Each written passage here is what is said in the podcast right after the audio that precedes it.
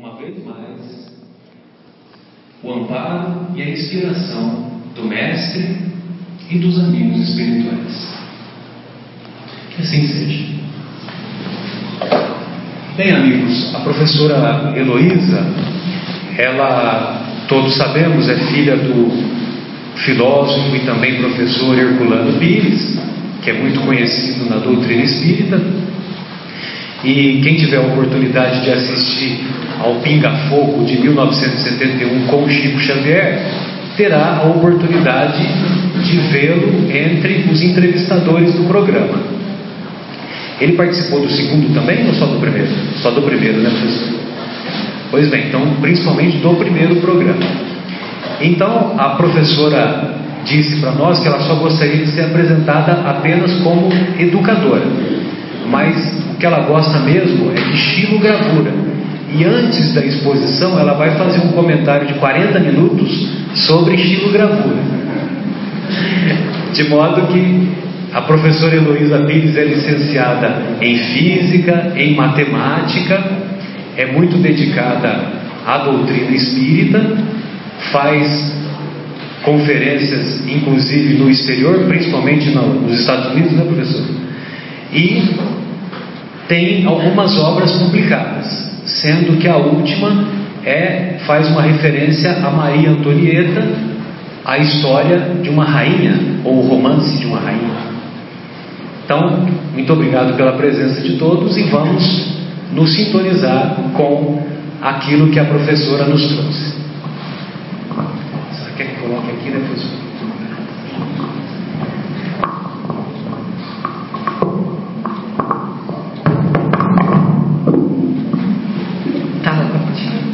Boa noite a todos. Eu digo que descendente de italiano tem que ter as mãos livres. então fico feliz quando posso mexer as mãos. O centro espírita. Onde se inicia o centro espírita? Utilizando o livro de Herculano Pires, O Espírito e o Tempo, nós vemos, e também Ernesto Bozano, Manifestações Supranormais entre os Primitivos, nós verificamos que o centro espírita se inicia já no horizonte primitivo. Que o centro espírita é apenas fruto de uma realidade, é o embrião do centro espírita. Mas já existem intuições várias entre os primitivos que realizam fenômenos de materialização, que escolhem o médio que eles sabem que é capaz de produzir as materializações, que sabem que a necessidade de uma união de pensamentos para que o fenômeno aconteça e cantam, evitando dispersão de pensamentos, facilitando a produção dos fenômenos ali já iniciamos a nossa caminhada, dentro de um conceito de simplicidade, na compreensão que é um fato natural. Existe um mundo invisível, diz Kardec. E se existe este mundo invisível, ora, eles invisíveis relativamente, ora nós, ou seja, mentes físicas e extrafísicas mudam de posição, encarnados se expressam como desencarnado e depois reencarnam, se existem esses dois mundos entranhados, é necessário conhecer como este mundo invisível age, como eles interferem sobre os nossos pensamentos, como nós interferimos sobre os pensamentos dele, como nos defendermos e a telepatia é cientificamente, pela ciência tradicional, respeitada desde 1941. A parapsicologia atual reconhece o fenômeno mediúnico, reconhece a possibilidade de mente sem corpo físico agir sobre o corpo físico com o nome de fenômenos teta e está se popularizando, o que é muito bom, ainda que de forma errada, a reencarnação. Hoje da Ibope, em novelas, colocar espíritos, colocar reencarnação, e, mas desde o horizonte primitivo lidamos com isso. o embrião do centro espírita foi se desenvolvendo. Surge o horizonte agrícola, onde o indivíduo planta, domestica animais inicia-se o culto aos ancestrais. Sente-se a presença daqueles que partiram e começamos a homenageá-los. Depois vem o horizonte oracular, e já no horizonte oracular, para ser considerado oráculo, oráculo era o médium, era o templo, era a mensagem, era necessário que o indivíduo tivesse uma moral de disciplina, de respeito. A pitonisa era escolhido não só pelo poder mediúnico, mas também por ser uma mulher de bons costumes. E durante o tempo em que ela exercia sua mediunidade, isso era exigido dela. A pitonisa diziam que não morria, era sempre a mesma, mas na realidade era um truque. Quando ela morria, era colocada outra parecida e com o mesmo poder mediúnico. Os oráculos se tornaram famosos e os resíduos dessa época existem em nossos corações. Às vezes, na casa espírita, que é um salto na compreensão do que é mediunidade, que o despertar de respeito na compreensão do lidar com os espíritos, ainda assim na casa espírita muitos procuram informações outras como se o futuro estivesse escrito. A doutrina é clara, fatal só a hora da morte. Livro dos Espíritos, Leis Morais. Estamos construindo o nosso futuro. Existem probabilidades que pode ou não acontecer. Mas o convite surge preciosamente com Kardec sobre o desenvolvimento moral do indivíduo. Surge com todos os psicanalistas, psiquiatras, médicos em geral e neurologistas. O homem que quiser ter o físico harmônico precisa desenvolver pensamento harmônico. É necessário, como ensinou nosso irmão mais velho, o mestre dos mestres, Jesus de Nazaré, perdoar não sete, mas setenta vezes sete, porque a incapacidade de perdoar, diz a ciência atual, provoca problemas vários no corpo físico. Somos, diz a doutrina espírita, pensamento e vontade. O espírito podemos explicar como pensamento e vontade. E quando Kardec pergunta à equipe do Espírito da Verdade, Kardec foi o único que teve tal assessoria.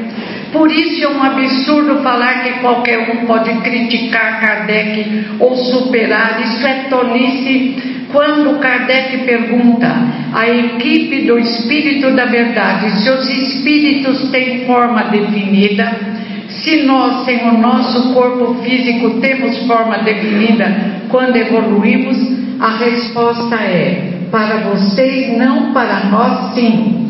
O espírito é uma centelha etérea. O espírito é uma luz. Somos luzes, disse Jesus. Somos Deus e somos luzes.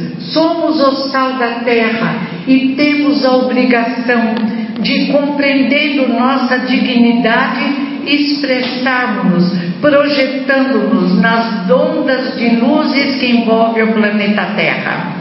A tempestade ruge lá fora, mas dentro dos nossos corações devemos implantar a paz, a alegria de viver, o amor ao próximo, a tolerância perante a ignorância de muitos indivíduos mais ignorantes do que nós mesmos, mas a disciplina, o cumprimento do dever, a responsabilidade, sabendo que o que plantamos vamos colher. Depois do horizonte primitivo, temos um horizonte lindo na formação, na construção do centro espírita. Horizonte profético, quando o médium é mais consciente, quando o médium não faz como, por exemplo, o oráculo, a pitonisa, que tinha que ser interpretada por um grupo de sacerdotes. O profeta responde por ele mesmo. O profeta acha que entra em comunicação direta com Deus, mas é claro que ele entra em comunicação com espíritos familiares. E falando em mediunidade, não podemos esquecer Moisés, o grande Moisés que recebeu por um fenômeno mediúnico decálogo a, as leis divinas, o convite a um desenvolvimento moral que se expressa em não roubar, não matar, não caluniar, não invejar, ou seja, pensamentos adequados, pensamentos de amor, pensamentos de respeito ao próximo. Mas depois surge o horizonte espiritual, que se inicia com Jesus de Nazaré, que brilha intensamente porque é aquele que exemplifica. Jesus foi sempre coerente, outros teorizaram. Mestres preciosos enviados por Jesus 600, 800 anos antes da vinda de Jesus, ele enviou sacerdotes druidas, tantas vezes caluniados pelos romanos, mas que nas pesquisas, livro, Kardec, o druida é encarnado, Eduardo Carvalho Monteiro, O Estranho Mundo dos Profetas, de um francês Sene. A revista Viva tem uma reportagem belíssima sobre os druidas e diz: a verdade surge da terra. Desenterrando, descobrem esse povo com uma religião espiritualizada que desenvolvia poderes paranormais e poderes mediúnicos, que lidava com tranquilidade com a mediunidade, que pregava o respeito ao próximo, que era considerado bruxo porque nas guerras com os romanos morriam com muita classe, olhando o inimigo nos olhos, não temiam a morte porque sabiam que nem, ninguém morre. E Kardec faz uma comparação na revista espírita entre druidismo e espiritismo e conclui que é a mesma verdade. Que os conceitos ali estão, como os conceitos espíritas, são trabalhados por outros enviados de Jesus, Sócrates, Platão, e mesmo Buda, Krishna, Confúcio, tantos vieram nos ensinar o caminho da luz, que nos perguntamos como conseguimos ficar tanto tempo no caminho das sombras. Como ainda no século XXI as sombras existem em nossos corações. Como grandes indivíduos, grandes civilizações partiram para dimensões melhores, mas um grande número de indivíduos permaneceu na Terra e outros de, em condições de inferioridade, do umbral inferior, criação nossa, que será destruído por nosso pensamento harmônico, reencarnam na Terra, dentro da lei de solidariedade, na última oportunidade de crescerem em direção à luz e de dispensarem a necessidade de renascerem em mundos primitivos, como dizem a Gênesis e obras póstumas no capítulo final dos tempos. Não será a morte da terra, será a morte de costumes imorais, será a morte da corrupção, da violência, das doenças graves, para que a terra se transforme num mundo de regeneração num mundo de paz e de amor. E se quisermos permanecer na terra, convém que compreendamos e pratiquemos os ensinamentos do Mestre de Nazaré, Jesus, e que aprendamos a orar e vigiar, prestar atenção no que pensamos, quando um pensamento é nosso e quando há uma interferência desastrosa, que pode ser de encarnados ou de desencarnados. Porque se estamos mergulhados na energia cósmica universal, André Luiz diz: estamos mergulhados no pensamento de Deus, estamos, diz a Gênese, mergulhados nessa energia como peixes no oceano, os nossos pensamentos telepaticamente se cruzam. Mas como os pensamentos de semelhantes se repelem, se soubermos manter um nível de pensamento adequado, não descendo aos níveis mais baixos dos vícios, dos pensamentos indecorosos, conseguiremos a sintonia espiritual com aqueles que também estão em esforço de evolução. A sociedade hoje atravessa uma tempestade de sombras, de ondas escuras, porque todo tumor tem que ser extinto e todo tumor tem que ser drenado. No tempo e no espaço, nos permitimos tentar viver no que Herculano chama festa do mundo, tentar viver na irresponsabilidade, tentar permanecer adormecido, fazendo de Deus um subalterno nosso que atenderia aos nossos pedidos através de rituais, através de promessas, não compreendendo Deus que aparece tão bem explicado na pergunta primeira do livro dos Espíritos. Inteligência suprema do universo, causa primária de todas as coisas. Nessa descida da ipsidade da evolução, que prepara uma subida magnífica, cabe a nós, os espíritas, como a todos os espiritualistas, o trabalho de libertação de nós mesmos e de nosso próximo das dores, das inadequações, da indisciplina, nunca confundindo preconceito com indisciplina, nunca confundindo progresso com rebeldia, caminhando iluminados pela luz de Jesus de Nazaré e sabendo, como disse Jesus também, é boa a árvore que dá bons frutos, é má a árvore que dá maus frutos. E qual o papel desse ciclo? Teria desaparecido no tempo? O materialismo ameaçou dominar a terra. O homem vaidoso, um adolescente arrogante, julgou que dominaria tudo, o clima, matéria, e que éramos apenas matéria. Surgem grandes pensadores materialistas, grandes de um lado, mas tão pequenos do outro, que não conseguiram enxergar além da matéria densa. Jean Paul Sartre, Simone de Beauvoir e outros apresentam o homem como uma paixão inútil, alguém que nunca cresceria, que morreria e teria desaparecido, como dizem os materialistas, seria uma crista de onda, uma onda que se levantaria e desapareceria no líquido comum. E Simone de Beauvoir diz com tristeza: viver para quê? Para que amar? Gostar de música? Ter amigos? Se vamos morrer e tudo acaba.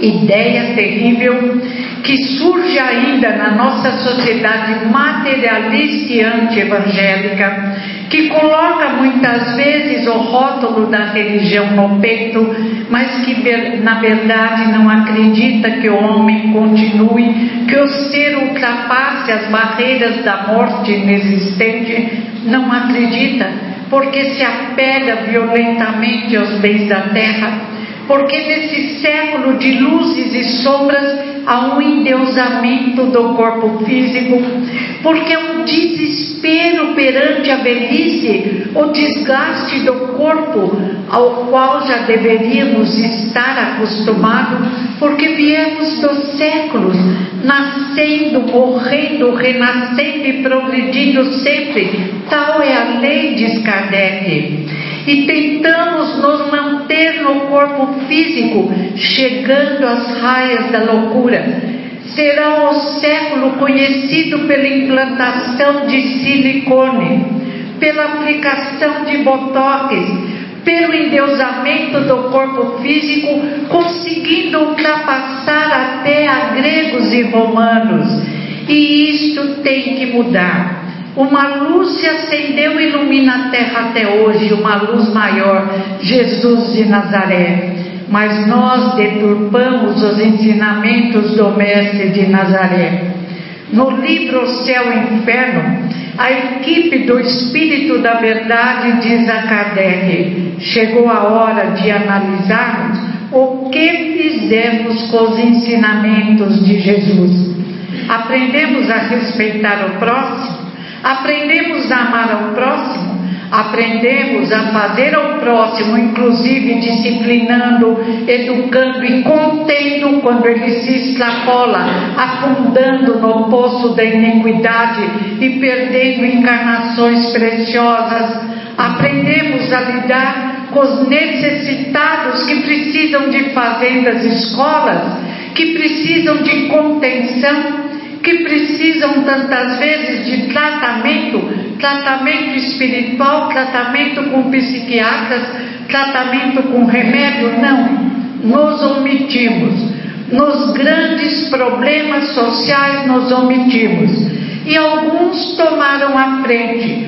Frei Beto, que não é espírita, reconhece a importância das casas espíritas no atendimento à necessidade e à dor.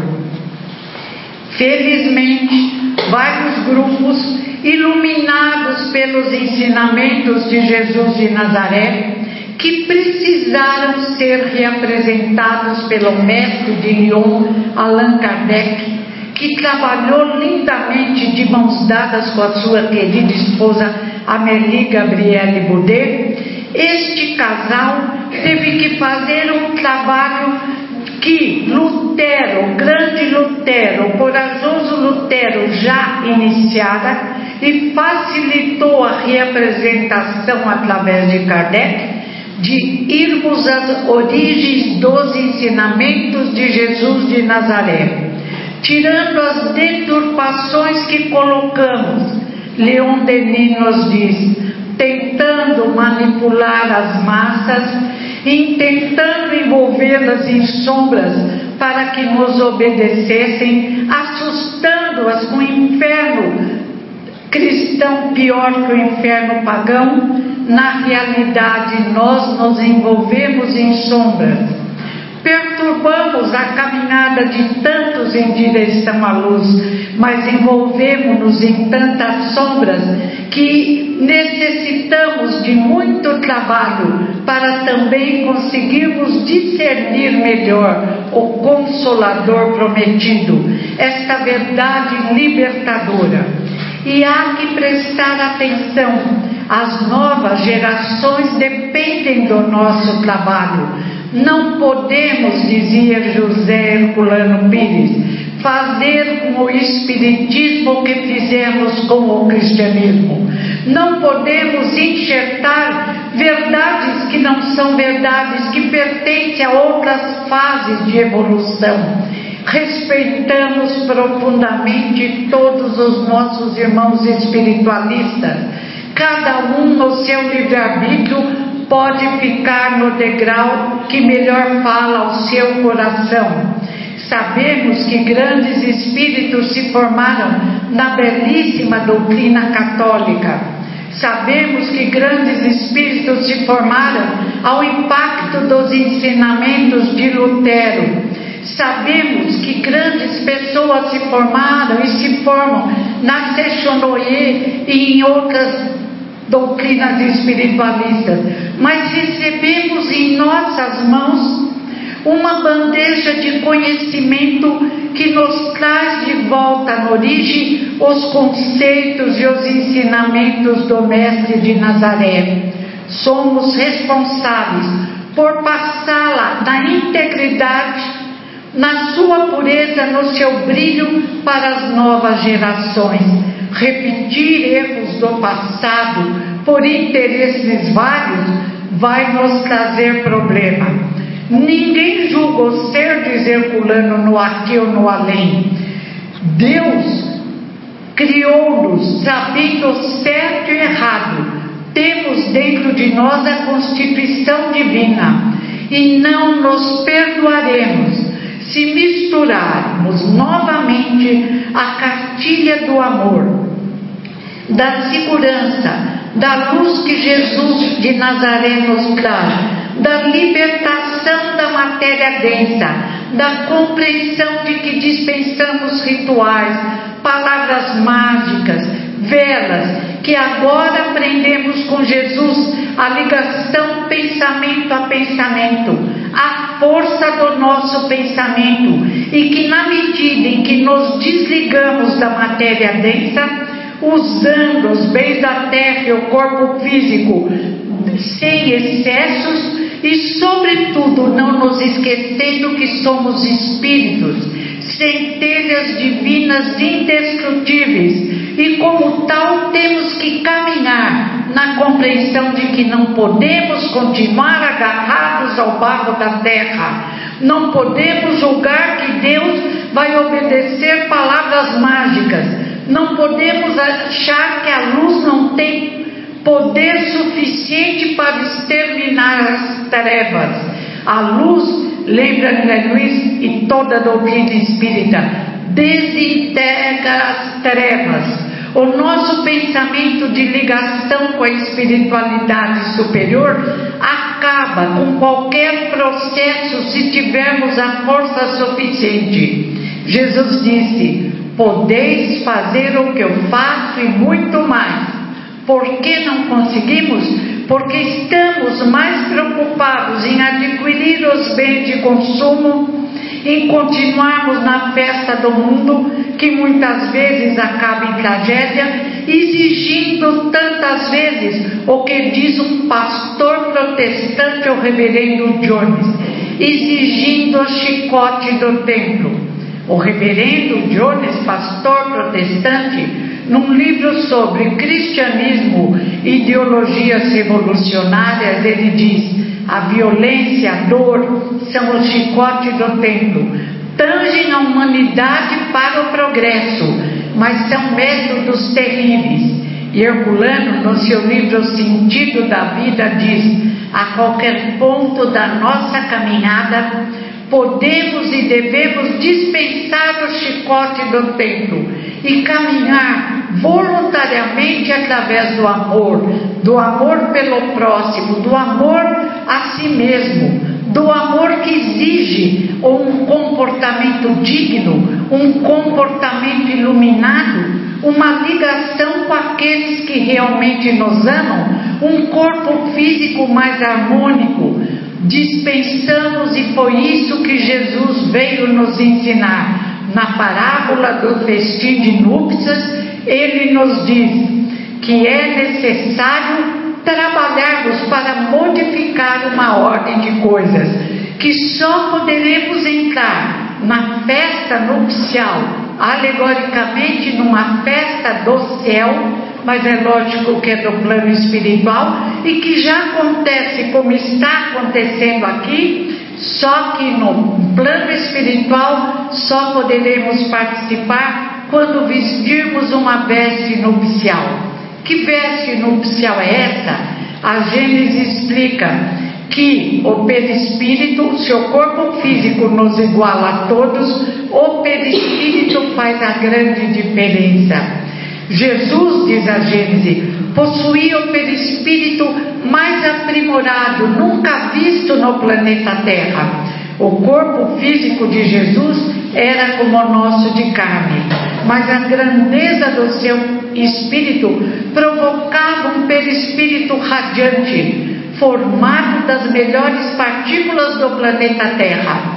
É necessário, se quisermos participar da festa nupcial, o convite nunca foi ao sofrimento e à dor. O convite foi a libertação da dor, vede anestesia, asepsia, psicanálise, psicologia, odontologia, o crescimento na libertação da dor. Se desejarmos, precisamos compreender Jesus. Se desejarmos, precisamos nos esforçar para respeitarmos agora a cartilha de amor trazida pelo Mestre de Nazaré. Não há sombras aos resíduos do horizonte oracular. Não há procura de práticas mágicas ligadas à matéria, ao barro da terra, na libertação de nossas paixões inferiores. Temos que usar a razão. Somos seres racionais. Temos que pensar Não somos primitivos agindo através de magia, através de bonequinhos espetados por agulhas. Não. Somos seres que sabem que mais forte do que tudo é o nosso pensamento, o pensamento que constrói. Somos criados à imagem e semelhança de Deus, exatamente da possibilidade de agirmos sobre a energia cósmica universal à nossa volta, construindo vitórias, construindo felicidade, construindo coisas positivas. Se continuarmos amarrados ao barro da terra, nos comportando como indivíduos profundamente atrasados, que não conseguiram acompanhar o desenvolvimento da ciência, que sequer ouvem falar sobre a física quântica, que já fala que nos projetamos ao mesmo tempo em várias dimensões, se continuarmos a nos comportar ligados ao barro, à violência, ao barulho primitivo, não teremos dado um passo em direção à luz. Ficaremos paralisados, como diz Herculano, incapazes de caminharmos na espiral de evolução. Pensamentos menores, pensamentos de apego à matéria, dificuldade em compreender Deus Todo-Poderoso, Senhor de todas as coisas, único, se houvesse algo, alguém que ultrapassasse Deus num fio de cabelo, diz a Gênese, este seria Deus.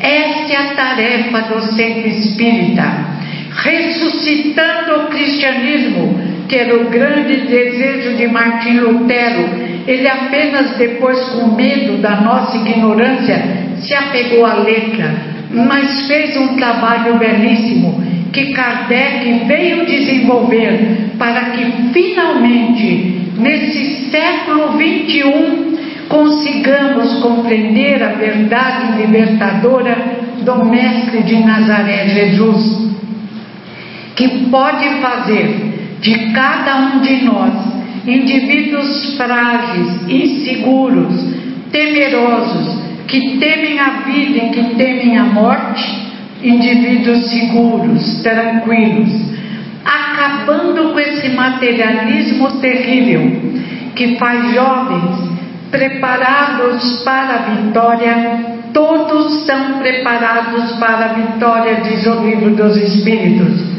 Faz com que indecisos, não apresentados adequadamente a Jesus, ou outros em outros estágios, a Buda, a Krishna, a Confúcio, a Sócrates e a Platão, mas Jesus é o exemplo maior, faz com que permaneçam em campeonatos absurdos para ver quem bebe mais, morrendo, se intoxicando, destruindo seus neurônios, impedindo a participação integral do corpo físico na sua caminhada. Ou entendemos a importância de respeitarmos agora Jesus, ou compreendemos a importância do centro espírita, ou nós mesmos exigiremos de nós a volta, e talvez não em condições tão boas. Talvez Escolhemos até o nascimento difícil na Arábia Saudita, sobretudo para as mulheres, ou em regiões mais distantes, onde não teremos um contato tão grande com o Consolador prometido. No seu livro Centro Espírita Herculano escreve: Ah, se os espíritas soubessem a importância do centro espírita, outra seria a história do espiritismo. Seria o movimento cultural mais importante do planeta Terra. E escreve também: o centro espírita é o ponto de ótica da doutrina espírita. É o espelho côncavo onde se reflete todos os ensinamentos de Jesus reapresentados por Kardec, os conceitos espíritas que se unem e se projetam na sociedade espírita e não espírita.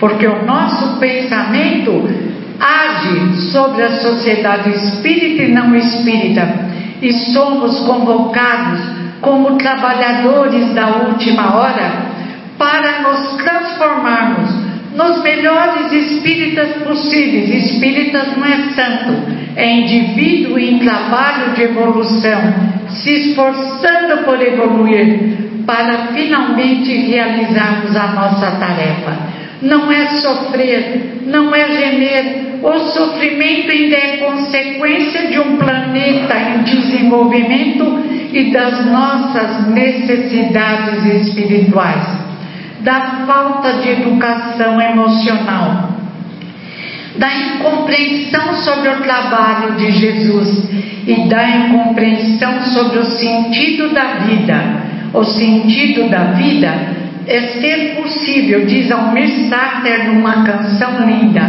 ter a capacidade de ser feliz. Na felicidade possível no planeta Terra, que é uma felicidade maravilhosa e que hoje os psiquiatras, psicólogos, médicos, neurologistas dizem, como os líderes religiosos e o Espiritismo nos explica, a caridade, o amor ao próximo, torna o indivíduo feliz. Um dia eu vi no encontro com Fátima Bernardes um psicólogo ou psiquiatra muito simpático, que moço moreno com uma barba cerrada, ele disse: é preciso fazer o bem. Quer curar depressão? Faça o bem. Há hoje um conjunto de indivíduos convocando-nos a fazer o bem. E a casa espírita tem os recursos necessários para que compreendamos isso na teoria, mas que realizemos na prática. O espírita não pode se transformar, diz Herculano Pires, num espírita rezador. Já fizemos isso em outras doutrinas espiritualistas. Fazíamos questão de comparecer aos cultos religiosos. Vestíamos-nos com cuidado para ficarmos reparando no próximo ou para tentarmos enganar a Deus. De outras vezes, nos grandes templos de pedra, achávamos que oráculo ou a pitonisa resolveria nossos problemas. E hoje continuamos a procurar esta, esse passe de magia, não compreendendo que quem constrói o nosso destino somos nós mesmos. E que a construção requer como qualquer construção, como a, a, construção de uma casa, a construção de uma sala, planejamento, esforço, prudência, informação, um conjunto de recursos. E à luz do Espiritismo, sabemos, como diz Kardec, que existem entidades em sofrimento que algumas vezes sente inveja da nossa serenidade. Mas na realidade eles precisam de auxílio. Sabemos se eles estão tão ligados ao nosso pensamento, na medida em que crescemos, ou eles vão embora, ou eles também crescem. Porque em geral, quando eles acham que não nos amam, amam tanto que não nos largam. Não são obsessores, são nossos sócios de erros do passado e nós nos comprometemos no mundo espiritual a auxiliá-los na grande libertação. Num livro não espírita, O Cérebro que se Transforma, é um grupo de neurocientistas, em geral americanos, que falam sobre o pensamento obsessivo, sobre o poder do pensamento e a linguagem é a nossa. Eles dizem num capítulo pensamentos obsessivos. Todos têm pensamentos obsessivos, em maior ou menor quantidade. Crianças, dizem eles, e não explicam porquê, têm pensamentos obsessivos e é difícil curar. Eu gostaria de mandar um e-mail para o Dr. Norman é difícil porque vocês não conhecem os recursos da casa espírita. É difícil porque vocês não conhecem a terapia que se faz na desobsessão para encarnados, desencarnados, médios e doutrinadores. Todo mundo aproveita a cura realizada num trabalho aparentemente simples, que diz Herculano Pires no seu livro Mediunidade, Vida Comunicação, que é um trabalho de libertação e de aguçar de possibilidades mediúnicas e paranormais do aguçar da nossa inteligência, dos nossos neurônios, de dar a cada um a capacidade de perceber melhor o mundo à sua volta. Forças para lutarmos contra os vícios milenares que trouxemos do passado. Os neurologistas dizem: para curar um pensamento obsessivo, precisa aprender a mudar o foco. E a casa espírita nos ensina a mudar o foco. O foco sempre dirigido para o barro da terra, alegoricamente falando. A casa espírita nos ensina a terapia através do Evangelho segundo o Espiritismo. O serviço dos centros nos proporcionam a terapia através do auxílio aos mais necessitados. O serviço do século nos enche o coração de alegria quando alguns produzem uma roupinha, um sapatinho de tricô para um bebê que nada tem. Quando outros contam uma história para crianças ou para velhinhos que estão abandonados. Quando outros se lembram de crianças órfãos de pais vivos, ricos e pobres, porque o critério não é a riqueza ou a pobreza, o critério, diz um pediatra José Martins, é que infelizmente no nosso século terceirizamos as crianças e os adolescentes. Entregamos crianças e adolescentes a mãos inadequadas. Permitimos que crianças e adolescentes mergulhem no mundo fictício, o mundo dos computadores, o mundo dos celulares, o mundo do WhatsApp que impede o diálogo tão esclarecedor. Pais que não conhecem filhos, filhos que não sabem o que o pai pensa, indivíduos, crianças e jovens levados por informações perniciosas, tanto nas redes de TV quanto na internet, que tem dois caminhos, um de luz e um de sombra mas se não mostrarmos às nossas crianças e aos nossos jovens como a sombra faz mal, não é uma brincadeira, eles não saberão escolher.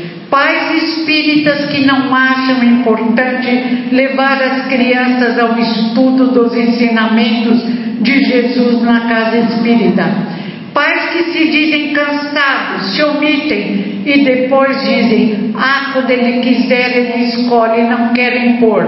Impõe o inglês, impõe o balé, impõe exercícios físicos, impõe tudo, só não impõe o crescimento, só não impõe o esforço pessoal.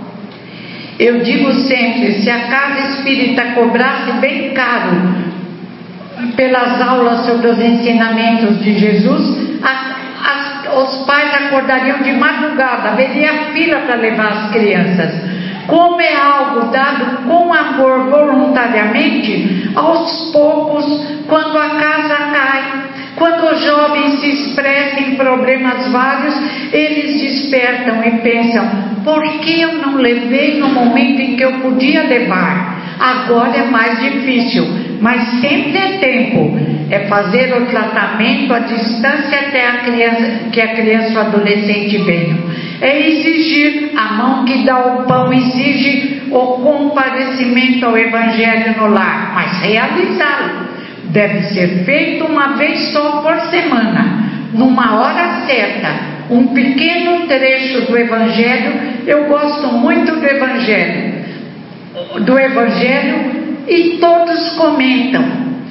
E aí, quando for perguntado aos pais, que fizeste da criança que te foi confiada, poderão responder: fiz o possível e impossível. É explicar, filho querido, a presença na casa espírita é uma vacina moral contra vários males. Você vai até os 18 anos. Aí o filho de um meu amigo chorava e dizia: Mas aí eu vou ficar contaminado. E, e hoje ele é evangelizador na Seara Bendita. E meus cinco filhos, dois do útero, três do coração, são espíritas. Um só recorre à casa espírita nas horas de sofrimento e dor, mas tudo bem, ele sabe onde encontrar o remédio. E os outros são praticantes firmes na casa espírita. Se não compreendermos a importância dos valores reais na nossa vida, dos valores que muita gente diz que são antigos, que agora é modernidade.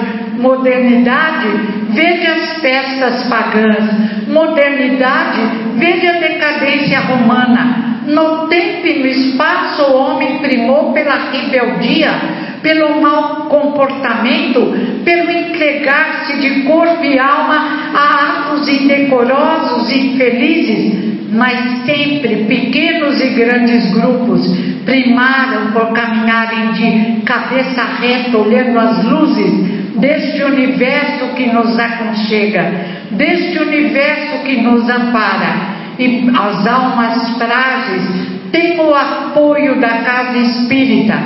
Todas as religiões são boas, mas o Espiritismo é o andador maior. Não podemos enxertar novidadeirismo ou práticas diferentes nesse andador planejado pelo melhor arquiteto do universo, Deus nosso Pai. Quem somos nós para modificar algo tão precioso? Há que respeitar a doutrina espírita. Não se sente bem? Não traga enxertos de fora. Defina-se Pense bem o que você quer, qual o sentido da vida, qual é seu projeto de futuro, o que você recebe em cada casa. E de acordo com a sua tendência, defina-se e escolha. Não faça confusões, não misture as cartilhas de amor, não coloque enxertos diferentes numa doutrina preciosa delineada, vivenciada, exemplificada pelo Mestre de Nazaré. E vamos deixar de pensar também que a indisciplina, a rebeldia não é produtiva. Deveríamos já ter aprendido no tempo e no espaço das dificuldades por nós criadas a cada encarnação que estamos mergulhados no poder divino que Deus vela por nós em todos os instantes da nossa existência, que Ele não é um homem, não é material. no capítulo sobre atributos de Deus, a Gênesis é clara: é o único, todo-poderoso, misericordioso, justo e bom. No céu e inferno, num prefácio muito bonito, Herculano nos lembra que Deus deu a cada um a condição necessária para saber escolher o melhor. Que em todos os instantes da nossa vida, relembra o livro dos Espíritos, nenhum jugo resiste a uma vontade firme. Às vezes, o pensamento obsessivo vem há tantos séculos, dizem os neurologistas, que é difícil, mas é possível se recuperar e extingui-lo. E a luz da doutrina espírita é muito mais fácil, porque além da mudança de foco, existe todo um trabalho de libertação que continua durante as horas de sono, e todos que desejarem conseguirão se fortificarem no bem na compreensão dos ensinamentos de Jesus de Nazaré, mas, sobretudo, no início da prática dos ensinamentos de Jesus.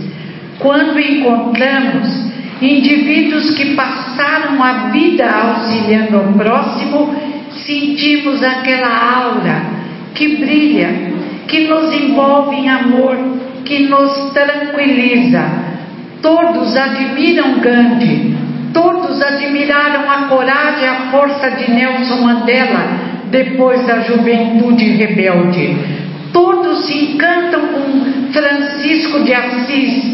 Todos comentam a bondade do Papa atual, o Papa Francisco, mas todos necessitam urgentemente de estudarem, refletirem e praticarem os ensinamentos de Jesus, de compreendermos a importância e a brevidade da vida na Terra de compreendermos que ou acordamos voluntariamente ou acordamos por dores várias, problemas econômicos, problemas físicos, problemas afetivos, problemas familiares, todos os problemas, menos os criados por nós, e diz a Gênesis, a maioria dos males da criação do homem, a guerra, a fome, a violência, podem ser resolvidos, porque não estamos sós. Existem exército de luzes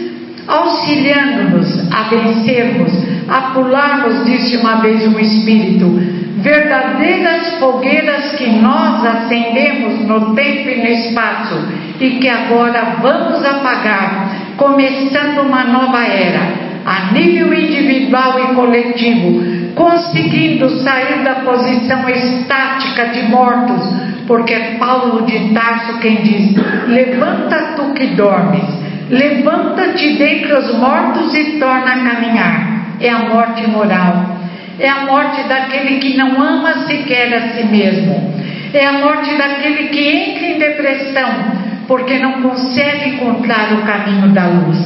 Mas o Espiritismo, o centro espírita, a perseverança na casa espírita, o estudo e a reflexão consegue fazer com que despertemos alegres, felizes, encontrando soluções para problemas difíceis.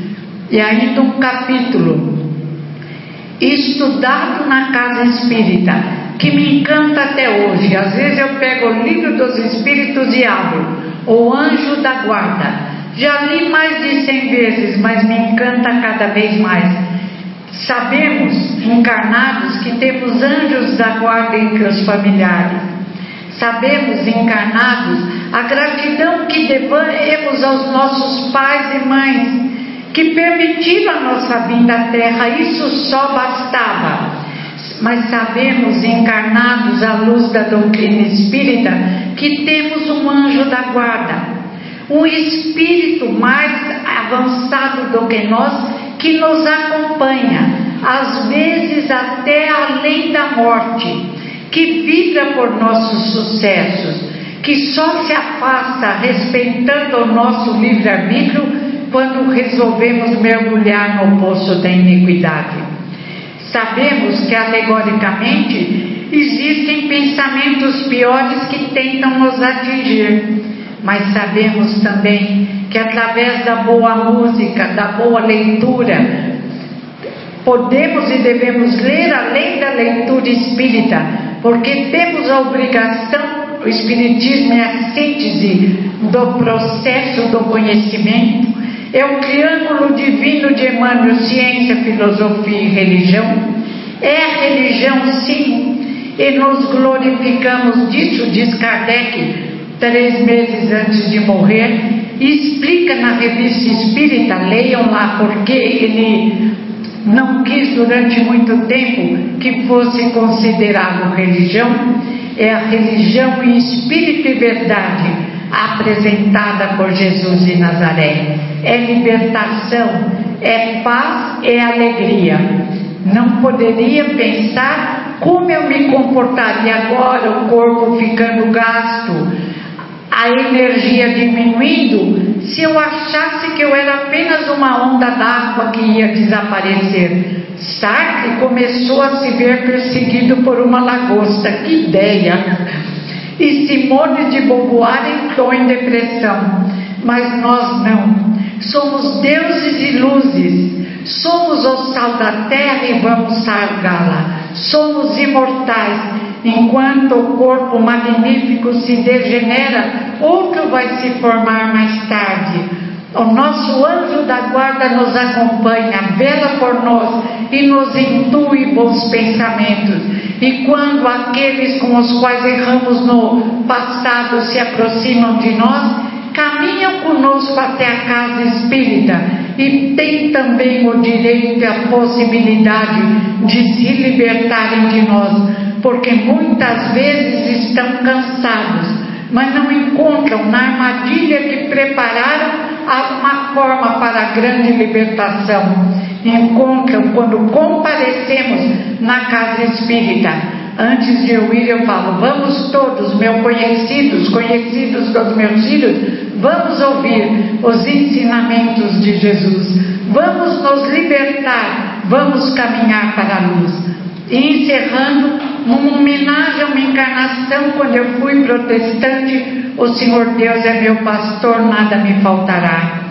Deitar-me faz em verdes pastos, guia-me mansamente a águas tranquilas refrigera minha alma por amor ao seu nome. Ainda que eu andasse no vale da sombra da morte, não temeria mal algum, porque Deus está comigo.